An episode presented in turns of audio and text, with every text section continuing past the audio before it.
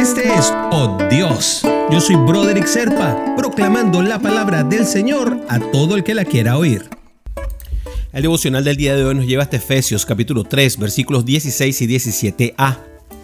Le pido que, por medio del Espíritu y con el poder que procede de sus gloriosas riquezas, los fortalezca a ustedes en lo íntimo de su ser, para que por fe Cristo habite en sus corazones. Y es que mis queridos hermanos, la oración es una herramienta sumamente eficaz. Ahora, si lo vemos desde este punto de vista, ¿no? Porque orar es hablar con Dios de una forma espontánea y verdadera. No es sentarse y hacer un ejercicio de memoria para recordar las palabras exactas que nos dijeron cuando niños. No, se trata de comunicarnos con el papá. Y muchas veces nuestras oraciones terminan expresando, cuando son sinceras, nuestras angustias, nuestros deseos, nuestros miedos, nuestro cariño. Eso es lo que se trata en una conversación con papá. Y así como la oración nos ayuda, entonces también nosotros podemos ayudar a los demás por medio de la oración.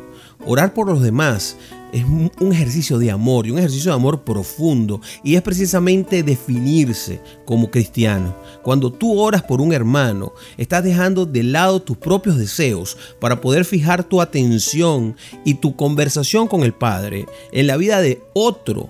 Y eso, esa entrega, es la que precisamente Dios nos pide por medio de Jesús. Esa es la actitud que nos pide el Padre.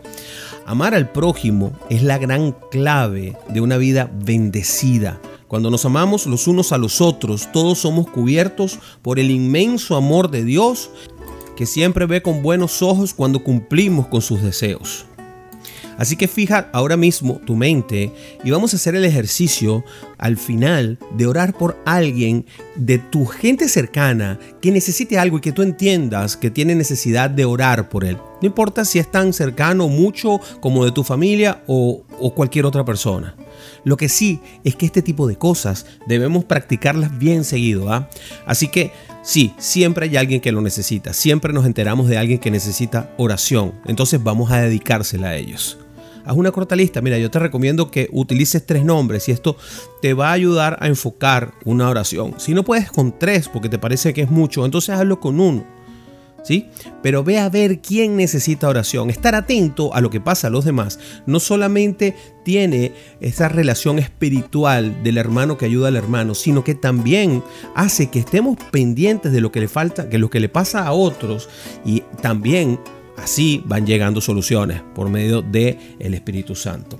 ¿Qué tal si oramos por esto? Vamos a hacerlo y espero que tengas un nombre para orar. Señor Padre, hoy no quiero orar por mi vida, sino por la vida de mi hermano.